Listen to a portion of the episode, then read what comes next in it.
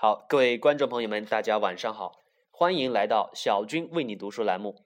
今天为大家读的文章是来自 TED 演讲秘籍《十八分钟改变世界》这一本书，全面破解 TED 的演讲技巧，用演讲征服观众。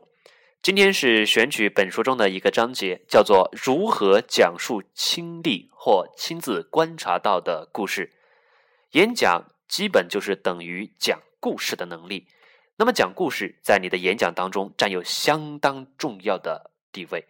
那么，我们到底该如何讲述故事呢？如何讲述自己经历的或者自己观察到的来自身边的人和事的故事？好，这篇文章将为你解答这些题目。来自 TED 的启示。如果你希望将听众折磨到情绪崩溃、泪流满面的话，那么就将 TED 的演讲的十八分钟全部都用未来罗列事实。当然，TED 的组织者永远不会允许你那样做的。每一个值得传播的观点都应该有一个值得讲述的故事。演讲的每个部分，开头也好，主体也好，结论部分也好，它都提供了很多讲述故事的机会。你也可以选择分享一个单一的信息，用故事的方式来推进演讲。你也可以讲述一系列故事，作为用观点推进演讲的事实论据。摆在眼前的第一个问题是：你应当讲述哪些故事？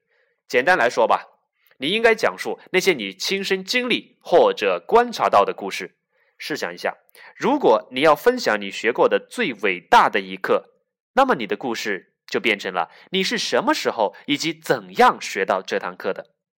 如果你已经成年，那你一定有无数个面对困难仍然需要坚持不懈的故事。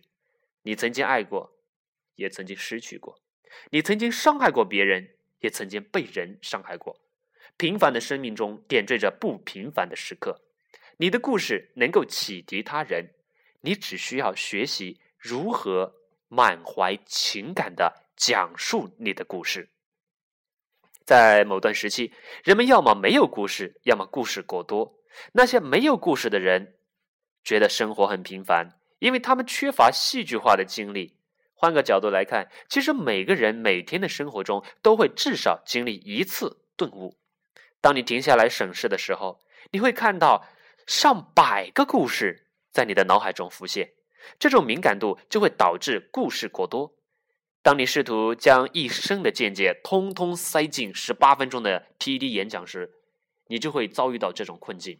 解决这两种情况的万能药，就是找到一个具有个人色彩的、有主题的故事。下面将告诉你关于演讲当中讲故事的三个提示，它们的作用立竿见影。提示一：一堂课。如果时光可以倒流，让你为自己上一堂课，你会选择什么内容？一个安全且有效的主意就是上一堂职业生涯课。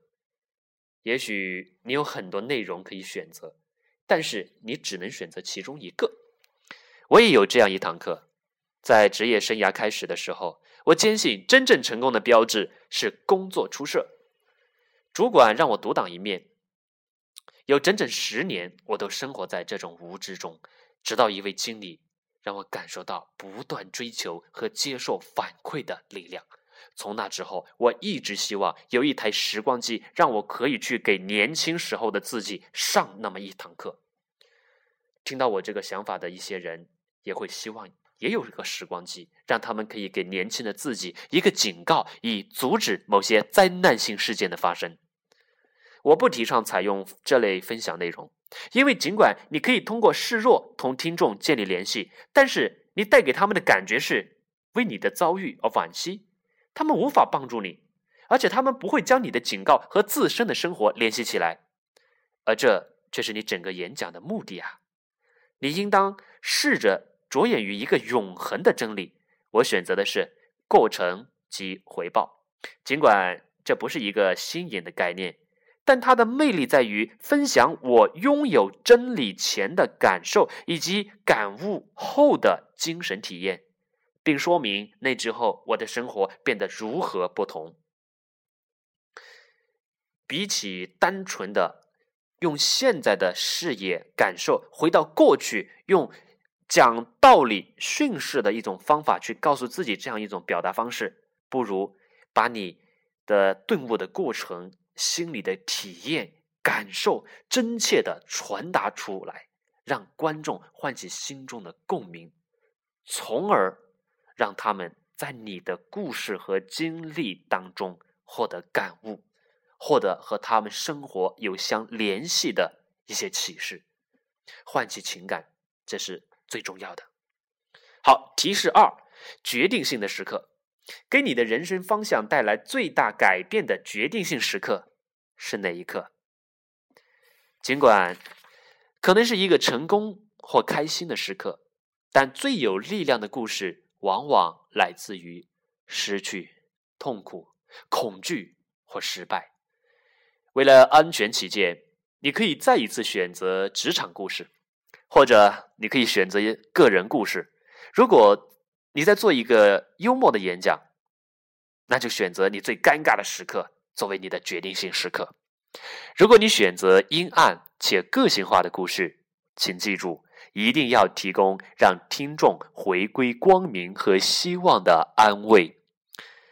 在莱斯利·摩根斯坦纳的。T D 演讲中，他分享的观点是：请每个人说出家暴的早期迹象，以帮助家庭暴力的受害者摆脱疯狂爱情故事。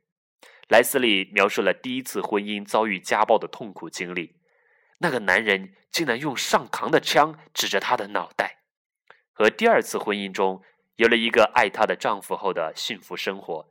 他提到了他的三个孩子，一只。拉布拉多犬和一辆本田奥德赛小型货车。重要的是，在演讲结束时，他描绘了一个没有家庭暴力的世界，每个家庭都生活在一个安全平和的氛围中。要将一个好故事变成一个伟大的故事，就将决定性的时刻定格在选择的时刻。只有在善与恶之间做出选择。显得过于简单或明显，你可以给出两个善的选择。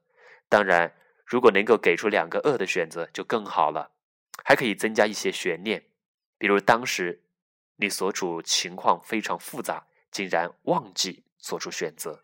好，这是提示二：选择决定性的时刻，选择这么一个点，一个故事进行分享。好的，下面是第三个提示，叫做克服弱点。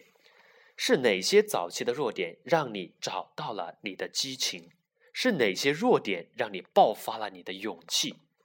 有很多人都在隐藏或克服自身弱点的渴望的推动下，开发出全身的最大能力。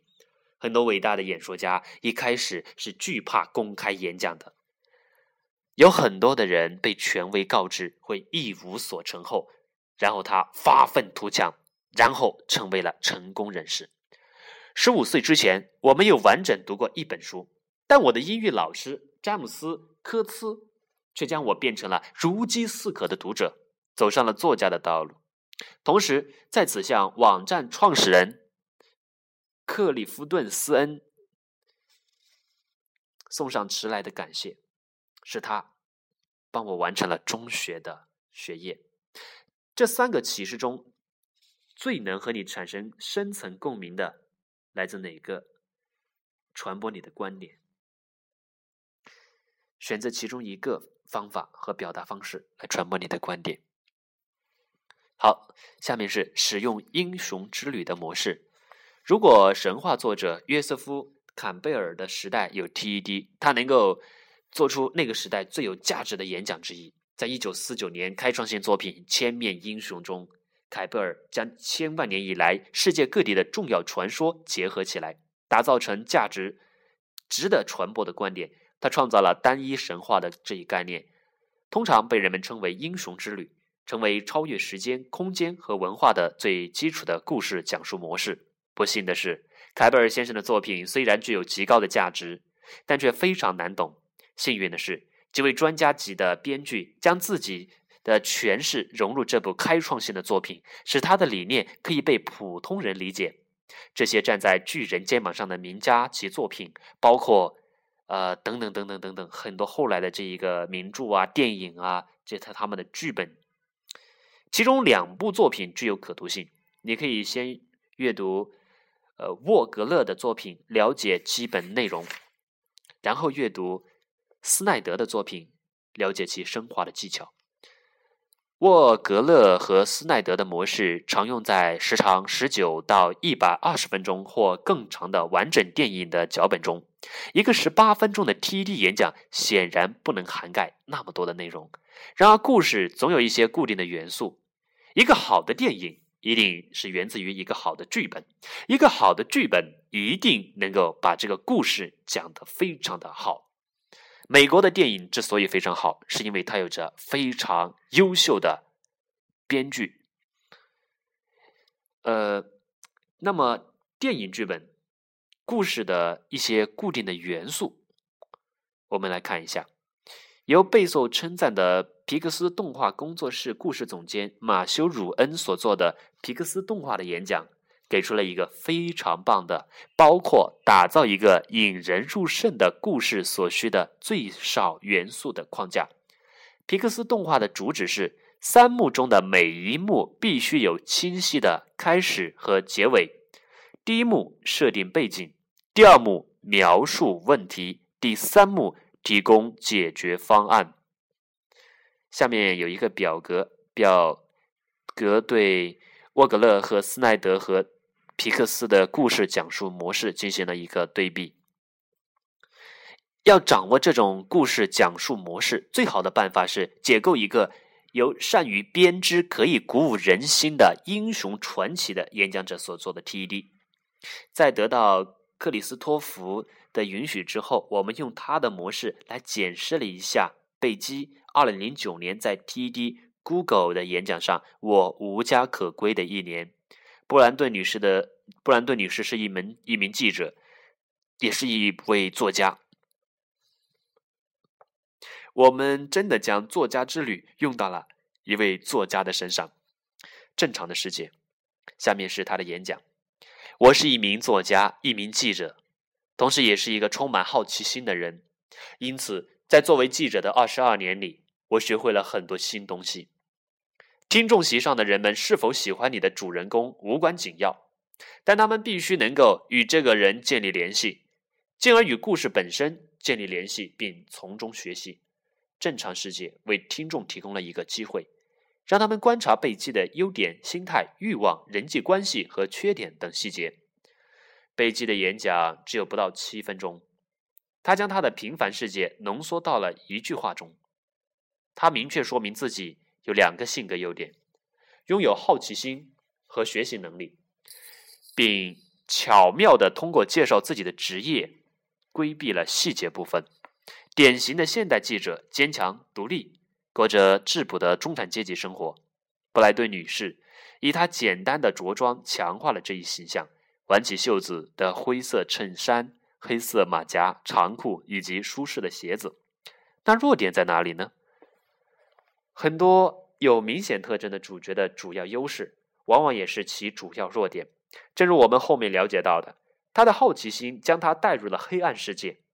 这一设定也预示着整个演讲围绕一个核心主题：不断追求新知识和新体验，究竟是不是一个好主意？第二部分叫做冒险召唤。三年前，我学会了一件事，就是如何让自己隐形。我变成了有工作却无家可归之人。那年二月，我的父亲去世之后，我辞去了报纸的编辑工作，决定去旅行。他的去世给了我很大的打击，有很多事情，我希望在旅途中去感受、去处理。冒险是一种内在或外在的催化剂，撼动了你的英雄主人公的正常世界。现实一点来说，催化剂应当是对人的基本需求的直接威胁，并且经常会对价值观造成直接威胁。外部刺激影响到马斯洛需求层次的底层，包括生理需求、安全需求和社交需求。人们采取极端措施以求生存和保护他们所爱的人，刺伤自尊心，或阻碍自我实现的内在干扰，也同样有利。内在或外在的召唤，都强调主人公在某种程度上是不完整的，可以通过克服问题、避免困扰或追求诱惑而去冒险。例如，对于个人生活状况的不满，让很多主人公踏上了伟大的征程。大多数故事里的催化剂仅在某个层面上发挥作用，而伟大故事里的冒险召唤不仅赋予主人公强大的外在目标，还会为其提供一个更为强大的内在目标。布兰顿女士也没有让观众失望。失去家庭成员，促使我们向外寻找替代关系。因此，你还可以从有很多事情，我希望在旅行中去感受、去处理，从中你可以感觉到有强大的内在力量。在此发挥作用，影响他的内心。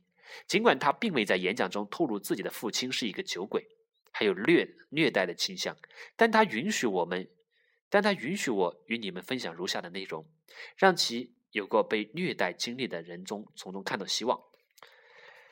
他会因为任何原因打我，甚至没有任何原因打我。在我十岁的时候，他拿皮带。走进了我的房间，我说自己什么也没做。他说道：“你可能做了什么，而我却没看到，所以我还是要打你。”我不知道我为什么那样说，但是我还是说了。要不你让我写篇论文，说明你为什么不应该打我？我成长的过程中，经常听到他说有一篇论文要写。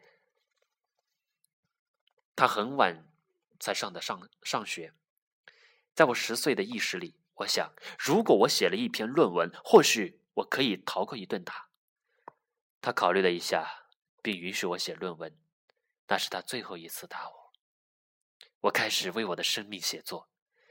每次他喝醉酒，拿出皮带，我都会说：“让我写一篇论文，说明你为什么不应该那样做。”还是孩子的时候。我就学会了写劝说性的文章，之后就一直继续下去了。有回报保障且风险很低的选择是无聊的，冒险召唤从来都不是一个简单的选择。你应该给你的主人公提供两个善的选择，如果能够给出两个恶的选项就更好了。如果冒险将获得巨大的潜在回报，那么成功的概率就很低。而失败的代价将是灾难性的。在布兰顿女士的故事中，她可以留在家中，让抑郁不断升级；或者他可以离家出走，代价是生活在社会的绝望边缘。冒险召唤往往是引人入恶，往往是引入恶人，或揭示主人公平凡世界里的某个平凡角色，其实是一个敌人的最佳机会。敌人。不一定是完全邪恶的，他们也是自己故事的主人公。恶人会造成冲突，因为他们追逐同样的外在目标，而他们相信主人公的死亡、毁灭或失败是达成目标的唯一方法。然后下一阶段是巨翅召唤。我们稍后将会回到贝基的演讲中，但是我想请你们注意两个。他在演讲中没有用到的故事元素，这里先谈第一个巨齿召唤，后面将谈到第二个见导师。好，今天的读书我们暂告一个段落。关于如何在演讲中讲故事，我们下一段节目再继续分享。再见。